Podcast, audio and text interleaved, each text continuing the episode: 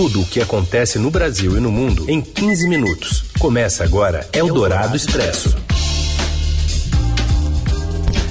Olá, sejam muito bem-vindos. Eldorado Expresso começa a partir de agora. Aqui a gente reúne as notícias importantes, como você sabe, já no meio do seu dia.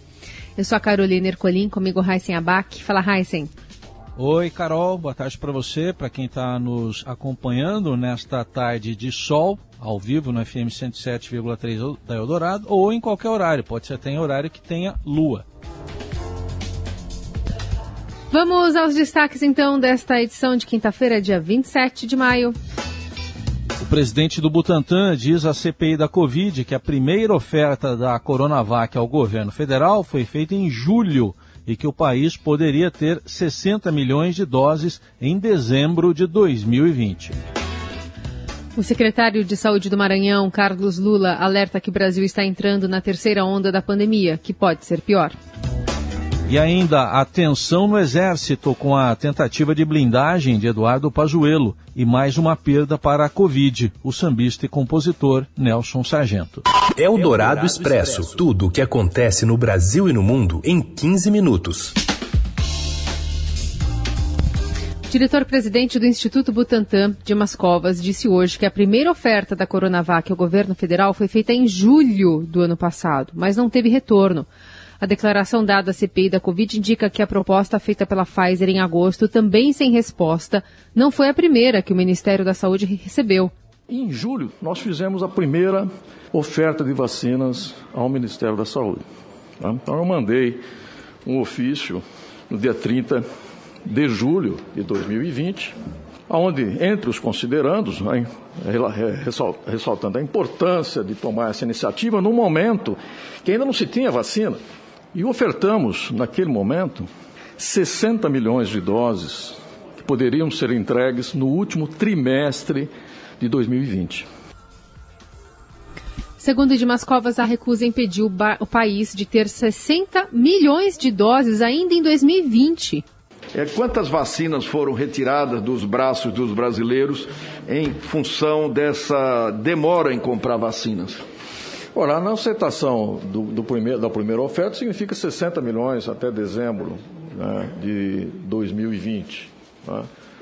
A partir daí, quer dizer, essas idas e vindas né, foi dificultando o cronograma, não os quantitativos. Né?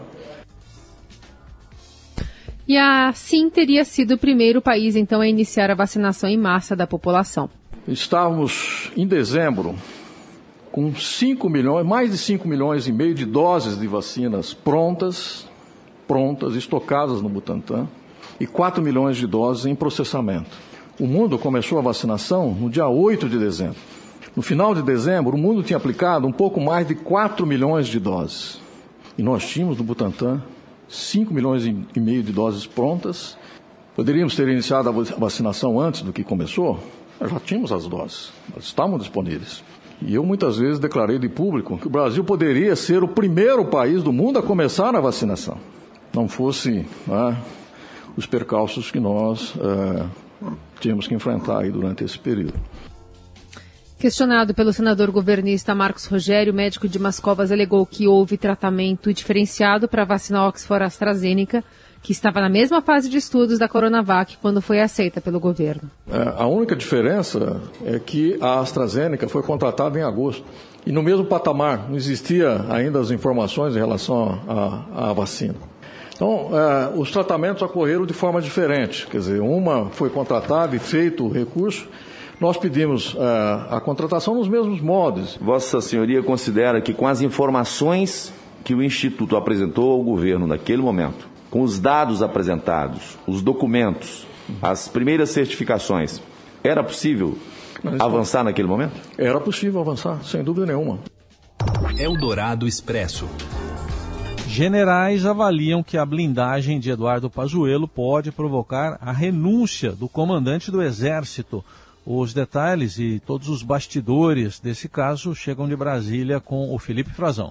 Olá, Heisen, boa tarde a vocês e aos melhores ouvintes da Rádio Eldorado. Aquela manifestação que o general Eduardo Pazuello, o ex-ministro da Saúde, participou no fim de semana ao lado do presidente Jair Bolsonaro, virou um assunto que está sendo tratado nos bastidores do Exército. Generais ouvidos pelo Estadão, da Ativa e da Reserva avaliam que existe um risco de essa transgressão disciplinar, que deve ser punida pelo comando do Exército, vire um motivo de novo embate do presidente Jair Bolsonaro e do comandante, o Paulo Sérgio Nogueira de Oliveira, o general que está há um mês no cargo. O receio deles é que Bolsonaro tente blindar Pazuello e aí desautorize uma decisão do comandante sobre o que fazer com o caso da participação dele na manifestação, que é claramente, segundo vários generais do alto comando julgam, uma transgressão disciplinar que merece uma punição. Essa punição pode ser uma advertência, ela pode ser uma repreensão, pode ser até uma detenção ou uma prisão disciplinar que pode durar até 30 dias. Pazuello tem até hoje para entregar a sua defesa e esse caso deve ser resolvido rapidamente. A expectativa, porém, é que o comandante adote uma pena um pouco mais branda. Isso vem sendo negociado nos últimos dias em conversas muito reservadas entre os generais, consultas ao alto comando, ao próprio ministro da Defesa, o general Braga Neto, junto ao presidente Jair Bolsonaro também. Porque, apesar de o comandante ter autonomia para dar essa punição, para aplicá-la, há quem entenda no Exército que há uma brecha na legislação, que existe uma possibilidade de ela ser anulada, revogada depois. E isso só quem pode fazer é uma autoridade superior ao comandante do Exército. No caso, somente o presidente Jair Bolsonaro. E a expectativa é de uma solução nos próximos dias. Eldorado Expresso. Ministro da Economia Paulo Guedes disse que quer aguardar o ritmo da pandemia para decidir sobre a continuidade do auxílio emergencial. Informações com Célia Frouf. Boa tarde, Heisen. Boa tarde, Carol. O ministro da Economia, Paulo Guedes, disse a industriais na manhã de hoje que, por enquanto, não enxerga a necessidade de renovar o programa de auxílio emergencial pelo governo Segundo ele, a decisão sobre a possibilidade de uma nova rodada de recursos se dará de acordo com o ritmo da pandemia e a evolução da vacinação no país. O auxílio emergencial é uma arma que temos e que pode sim ser renovada, disse Guedes. Mas isso no caso de as mortes continuarem a aumentar e as vacinas não chegarem. Na avaliação do ministro, porém, não é o cenário de hoje, já que a imunização tem mostrado progresso, segundo ele. O ministro participou do evento da indústria em um hotel de Brasília, cercado por poucos convidados por medidas de segurança sanitária. Jornalistas e outros participantes, porém, assistiram ao evento de forma remota. Durante a apresentação virtual, a transmissão foi invadida por hackers por cerca de três minutos. Além de palavras em cirílico, também era possível ouvir músicas em inglês e ver algumas imagens pornográficas. Eldorado Expresso. E um novo boletim da Fiocruz aponta que 17 estados e o Distrito Federal têm ocupação de UTIs igual ou superior a 80%. Do Rio de Janeiro, Roberta Jansen. 17 estados e o Distrito Federal têm ocupação de 80% ou mais em seus leitos de UTI para a Covid-19 segundo o novo boletim do Observatório Covid Fiocruz, divulgado na noite dessa quarta-feira, 26. Na última semana epidemiológica, de 16 a 22 de maio, a análise mostra que houve um aumento das taxas de incidência de novos casos de Covid. Diante desse quadro, especialistas alertam para o recrudescimento da pandemia nas próximas semanas. O número médio de óbitos por dia deve se elevar para um patamar de 2.200. Nove unidades da federação têm taxas de ocupação iguais ou superiores a 90% em seus leitos de UTI. É, a maior parte delas no Nordeste e no Sul do país. No Distrito Federal, a taxa já está em 96%. Outros nove estados apresentam uma taxa de ocupação entre 80% e 89%. Entre eles, o Rio de Janeiro, com 83%, e São Paulo, com 80%. Outra questão preocupante é o rejuvenescimento da pandemia, que se espalha entre pacientes que não são idosos. Associado à circulação de novas variantes do vírus no país, o fenômeno torna mais críticas as consequências, sobretudo nos grupos mais jovens. O estudo conclui que a maior exposição dessa faixa etária está associada a condições precárias de trabalho e transporte, além da retomada de atividades econômicas e de lazer. Medidas de relaxamento das restrições têm sido tomadas em diversos estados, que flexibilizaram restrições vigentes em março. Para os especialistas, apenas novas medidas de restrição de mobilidade podem reverter esse quadro. E a ocupação de leitos de UTI acima de 80% em 17 estados e no Distrito Federal é um dos sinais do início da terceira onda da pandemia de Covid no Brasil.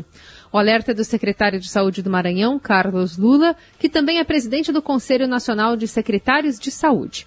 Em entrevista à Rádio Dourado, ele disse que a rede hospitalar do país está próxima de um novo colapso. De novo, a gente está num aclive, a gente está subindo, está iniciando o movimento da terceira onda daqui a uma semana, daqui a dez dias, eu vou ter praticamente toda a rede já colapsada, porque não vai ter leito de UTI disponível.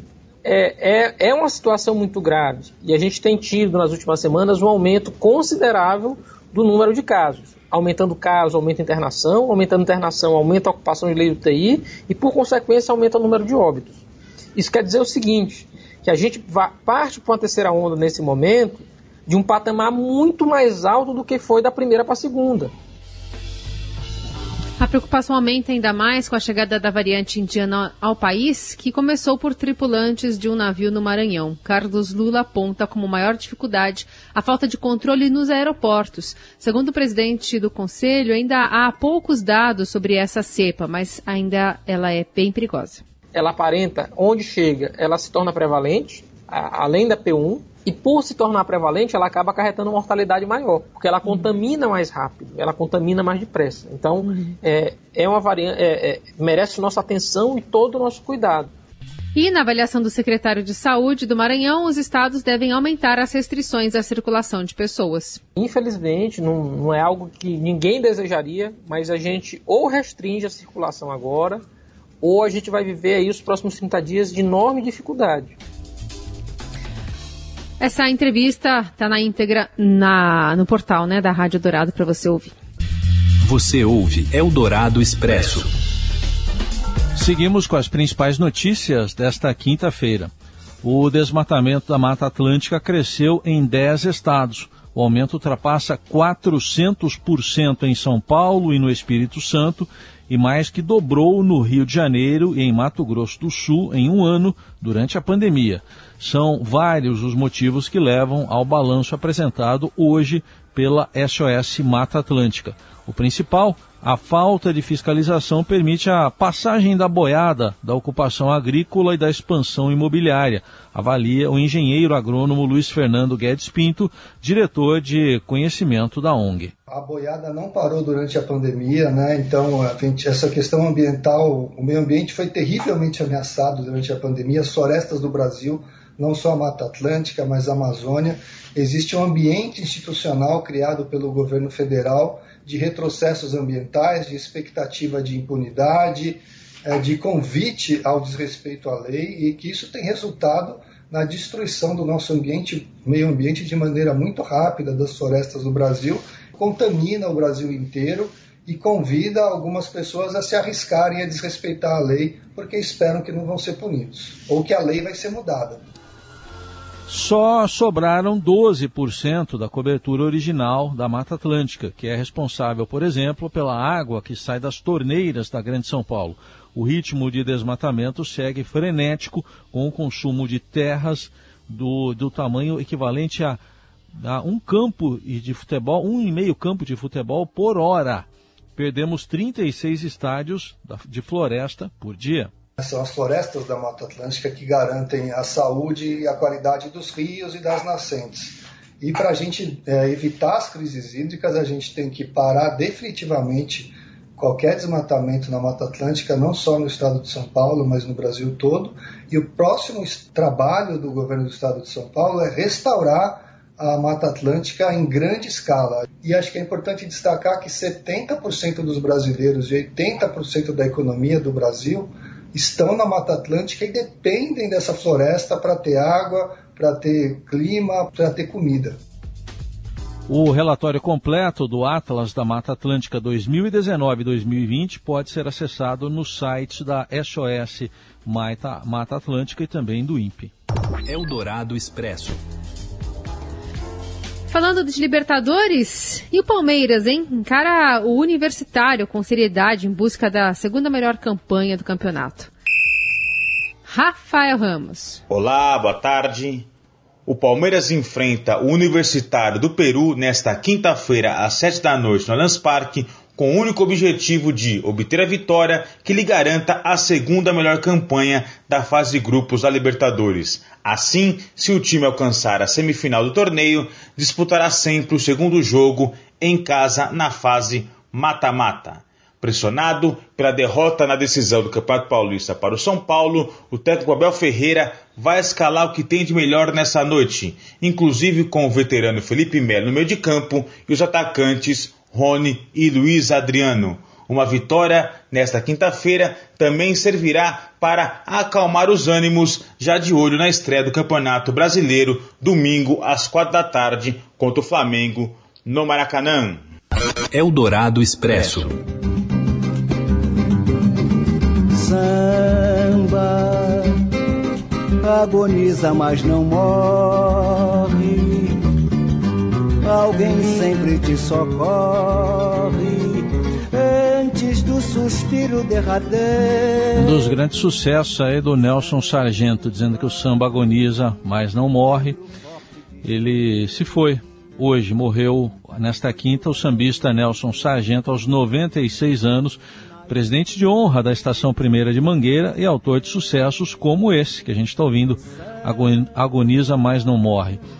O Instituto Nacional do Câncer, o INCA, informou que a morte foi às 10h45 da manhã. Sargento foi diagnosticado com o novo coronavírus na, na última sexta-feira, quando foi internado no INCA. Além da idade avançada, Nelson também sofreu com um câncer de próstata anos atrás. No dia 26 de fevereiro, o compositor da Mangueira recebeu a segunda dose da vacina contra a Covid em casa. A primeira dose foi em um ato simbólico no dia 31 de janeiro e marcou o início da imunização de idosos. Uma de suas últimas aparições em público foi em 12 de fevereiro, no Museu do Samba, em um manifesto em defesa do carnaval cancelado este ano por causa da pandemia.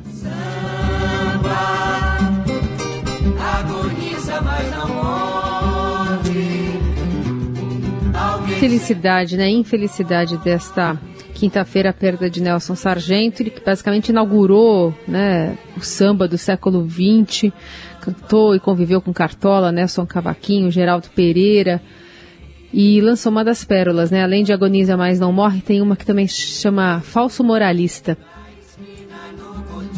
que continua sendo uma crônica é, bastante viva dos dias de hoje. Ficamos por aqui. A Dourado Expresso volta amanhã. Para você, uma ótima quinta-feira. Valeu, Heisen. Valeu, Carol. Gente, obrigado pela companhia. Até amanhã. Mudaram toda a tua estrutura, te impuseram outra cultura e você não percebeu. Você ouviu Eldorado Expresso tudo o que acontece no Brasil e no mundo em 15 minutos.